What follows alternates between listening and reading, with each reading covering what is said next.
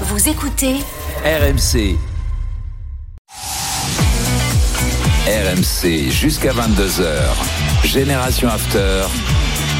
Nicolas Jamin. Quatre drôles de dames sur RMC 21h46. Vous retrouvez dans un quart d'heure un peu moins l'after jusqu'à minuit avec Gilbert Bribois. Euh, Thibaut Leplat fait son retour également. Il sera là euh, ce soir. Et Stéphane Guy euh, également au, au casting. Qui a dit il progresse très bien. Il n'a plus rien à apprendre et physiquement et techniquement. Il a un moteur de Ferrari. Ce n'est pas une Fiat 500. Qui a dit ça? On est en Espagne. sportif de Remco et Velopool. N'importe quoi. Il fait son week-end sur, sur, la- sur le, sur le vélo. Entraîneur euh, que, que connaît bien une drôle de dame ici. Ah, Carlo mais c'est Carlo. Camavinga. Mais oui, c'est Ah, ami, Carlo. Carlo. Non, mais moi, je m'attendais à un petit truc. Euh, ah bah, il- qui a fait la une de As. Bah ouais, encore. Voilà. Bah, la on une de As. Le nou- nouvel idole. C'est ça. La en une de aujourd'hui, En espagnol. El Nuevo Idolo. Parce Voilà. que c'est masculin. Euh, idole en espagnol, c'est masculin. Bon, il est amoureux de lui, on l'est tous de toute façon. Euh, Bah, voilà. C'est-à-dire que. il joue fait- latéral gauche au week-end, il est brillant. Mais Voilà. c'est-à-dire, le problème, c'est que de plus en plus, il joue latéral gauche et tout en jouant latéral gauche, il joue milieu de terrain aussi. C'est-à-dire qu'il a une, un abattage euh, assez, euh, assez, assez énorme. Donc, il est, moi, je suis assez bluffé parce que j'ai eu, eu beaucoup de doutes sur lui euh, parce que je trouvais que quand il était dans un rôle plus défensif, il, il jouait parfois un peu facile et il perdait des ballons. Il en a perdu beaucoup, hein, beaucoup, hein, notamment en Ligue des Champions. Il a coûté des buts en Ligue 1, en Ligue des Champions. Mais là, euh, plus il joue, plus il se, il s'affermit dans le, je sais pas si on est français. Afferme- c'est l'espagnol. Il Oui, s'endurcit. Et euh, il est de plus en plus concentré. D'ailleurs, c'est quelque chose euh, qu'on qu'on voit beaucoup. Il y avait une très belle interview l'autre jour de de Militao en disant mais qu'est-ce que tu as appris euh, au Real? En quoi tu as le plus progressé? Il dit dans la concentration 90 minutes. Et, et c'est quelque chose qu'on voit de plus en plus avec euh, avec euh, Eduardo Camavinga qui est en train de, de, de séduire tout le monde parce que il n'est pas un poste normalement qui fait un, normalement, qui fait les unes des journaux. Et là toute la grosse une de As, euh, la, la nouvelle idole. Donc euh, non, il a été excellent encore ce, ce week-end. Et euh, voilà. Je, est-ce qu'il va s'installer à ce poste-là? Je ne pense pas parce qu'il est encore. Il est. Enfin, c'est quelqu'un plus. Hein. il pourra donner, il peut, il peut donner tellement plus au milieu de terrain. Et moi, je pense, contrairement à ce que, que son, son numéro, c'est numéro 8. C'est-à-dire, pour moi, c'est un box-to-box, comme dirait Julien. C'est le relayeur, Et voilà, c'est ça. Et, qui et que, avance. et, et voilà, je Non, pense mais que ce qui est dingue, c'est la percussion. l'explosivité des appuis qu'il a. C'est ça, c'est la percussion. Il ça, est ça démarre. ressort, c'est- ouais, ouais, ouais, ouais. C'est phénoménal. Mais quand- et surtout là- un sourire permanent, une tranquillité.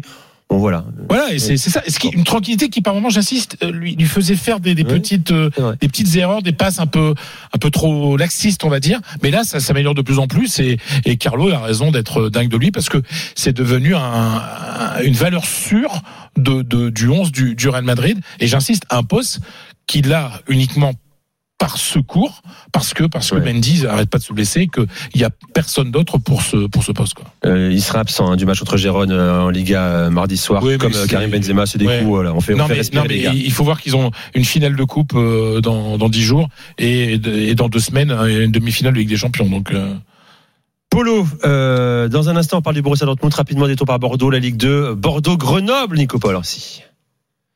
Occasion dans cette deuxième mi-temps pour les Girondins avec euh, ce ballon dans la 1-0. profondeur, la petite talonnade de Pitou, la frappe d'Ayubadji, 1-0 pour les Girondins de Bordeaux qui ont marqué à la 42e grâce à leur serial, serial buteur cette saison, Josh Maja. Est-ce que vous vous rappelez de Josh Maja, la star de la série Netflix sûr, Sunderland Sunderland, Julien Ouais. s'en rappelle. Évidemment. Josh Maja. Bon. Eh ben, il fait une bonne saison. Une bonne saison en Ligue 2, hein, je précise. Bien quand même, sûr. hein, en Ligue 2. À tout à l'heure, euh, Nico. Avant qu'on parle du Borussia, juste un mot sur Raphaël Leao, qui, je précise, bon, est en pleine bourre. 6 buts sur les 6 derniers matchs, mon cher Johan.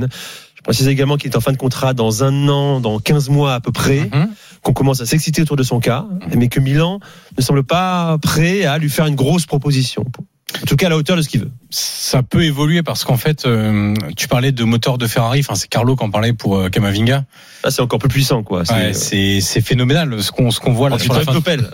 qu'on voit là sur la fin de la saison euh, entre les matchs de Ligue des Champions contre Naples, le match euh, de championnat contre Naples. Ce week-end, on peut dire Lecce, c'est que Lecce, etc. Mais dans un match qui est compliqué où Lecce est une équipe vraiment difficile à manœuvrer, qui est très dense physiquement, c'est encore lui qui fait la différence. Donc euh, Il part de 55 mètres, hein, même plus que ça. hein. c'est ça, exactement. Il part il de son camp et il arrive jusqu'au but. Euh, en fait, le risque avec les AO, c'est d'avoir une Donnarumma, une Chalanoglu et une Kessie, c'est-à-dire avoir un joueur majeur qui part gratuitement. Les trois autres, tu pouvais te dire, on peut les remplacer plus ou moins, c'est pas si grave que ça. Je pense qu'un joueur de Léa, comme Léao, au-delà même de, du prix que tu peux en tirer, même si tu le vends à un an de la fin de son contrat, etc., c'est même pas une question de, de valeur, de ce qui peut te manquer économiquement, s'il part libre, etc. C'est juste le profil du joueur qui est tellement incroyable et tellement rare que c'est très difficile aujourd'hui de se dire que bah, Milan ne peut pas tout faire pour le garder. Il y a des gens à Milan qui disent clairement, bah, faut lui donner ce qu'il veut. Parce qu'aujourd'hui, même si tu as eu une politique où tu as montré aux agents, aux joueurs que non, tu pas que tout ce que tu veux, et puis si, tu prends pas notre offre, eh ben tu pars, c'est pas grave, nous on te remplacera, etc. Là, je pense qu'à un moment donné, ce, c'est cette vision-là que moi j'approuve vraiment. Elle peut connaître des petites entorses, elle peut connaître des petits moments où tu te dis, ce jour-là aujourd'hui, il est trop important pour nous pour les, pour continuer forcément sur cette euh, politique sportive là. Et je pense qu'en plus tout le monde le comprendrait à Milan. Je veux dire tout le monde dans l'effectif même du Milan comprend qu'aujourd'hui si t'as pas Léa offensivement, Mm. t'as pas le même Milan. Que c'est un joueur majeur, le fameux game changer, que sur une accélération, sur un centre, sur une passe, sur un tir, sur un dribble, il est capable de te faire de telles différences qu'aujourd'hui vraiment je, je trouve que Milan, au-delà même de la bonne gestion financière, d'ailleurs, entre parenthèses, vu que Polo me chambrait sur, euh, sur les bilans économiques des clubs italiens au tout début de- d'émission, euh, on s'oriente vers, par exemple, un Milan qui va être dans le vert pour la première fois depuis très longtemps à la fin de cette saison. Ouh là là, Euh, et ouais, ouais, Polo, ça change aussi. Polo. ouh là là. Donc, c'est euh, c'est une fois ou ça donc- devient une norme? Le, Non, le- non, le- Milan, lui, il veut 8 millions d'euros, grosso modo, Ouais, annuels. Là, ouais. actuellement, il est environ qui, 2 est, millions. ce qui est pas délirant dans les, Mensuel, dans, annuel. dans les tarifs actuels du football, c'est pas délirant pour un joueur comme Léao, même s'il est encore jeune, Un qui va avoir un 25 gars ans. de, euh, 23 ans. Aujourd'hui, on l'a vu. Aujourd'hui, enfin cette saison, on l'a vu en Ligue des Champions aussi. Ce qui lui manquait un petit peu, on se disait, ok, c'est bien de le faire en Serie A, mais il faut le faire aussi dans les matchs importants de Coupe d'Europe, etc. Il l'a démontré. Donc euh, aujourd'hui, clairement, c'est pas délirant de demander 8 millions d'euros, peut-être même 10, même 10, ça serait pas délirant en fait. Il y a juste un élément qui peut être aussi très important, très rapidement pour finir, c'est l'amende. Est-ce que vous savez que quand il part du Sporting pour Lille, il casse son contrat unilatéralement. Et donc Lille, Raphaël Lao ont été condamnés à verser une très grosse somme, une indemnité de transfert à l'époque, un peu plus de 20 millions d'euros. Et aujourd'hui, c'est qui va payer cette somme? Est-ce que c'est le LOSC Est-ce que c'est Léao? Est-ce que c'est un peu des deux, etc. Et lui, Léao, si il doit payer cette somme-là, bah, il réclame au Milan un peu d'aide, que Milan l'aide à payer un petit peu ça, parce qu'aujourd'hui, il peut avoir une retenue sur sal- sur salaire pour qu'ils Euh. doivent payer cette cette amende-là. Donc, euh, c'est un élément clé, sachant juste pour terminer que la presse portugaise avait annoncé que ce serait Lille qui devrait payer. Donc, on verra si ça sera confirmé ou pas. Polo, est-ce que si le Borussia Dortmund était champion d'Allemagne, euh, il sera un champion par défaut? C'est difficile de dire ça parce qu'ils euh, mettent fin à la domination du Bayern, c'est quand même pas neutre. Mais le, ce qui est sûr, c'est que, ce qui est intéressant cette saison, c'est que moi, j'ai toujours aimé cet effectif du Borussia Dortmund, mais je ne l'ai jamais vu s'exprimer à 100%. Euh, ça veut dire quoi? C'est-à-dire qu'il y a des profils dans l'équipe qui m'intéressent beaucoup. Et d'ailleurs, lorsqu'on voit la, la saison du Borussia Dortmund, ils ont pris qu'un point finalement contre le Bayern Munich. Ils se sont fait largement dominer par Chelsea. Ils sont fait, ils ont perdu contre Manchester City. Ils ont perdu en quart de finale de, de, de Coupe d'Allemagne à Leipzig. Donc ils n'ont pas fait d'exploit. Ils n'ont pas dominé la Bundesliga comme a pu le faire euh, dans les années passées le Bayern Munich. Maintenant. euh, C'est aussi peut-être la faute au Bayern Munich de laisser des points comme ça un peu partout. Et donc en fait, le Dortmund, malgré ce qui se soit ce qui s'est passé le week-end dernier à Stuttgart, alors qu'il menait quand même avec deux buts d'écart, avec deux buts d'écart et que euh, Stuttgart était à 10 contre 11, et ben eux ils prennent les points là où le Bayern en lâche.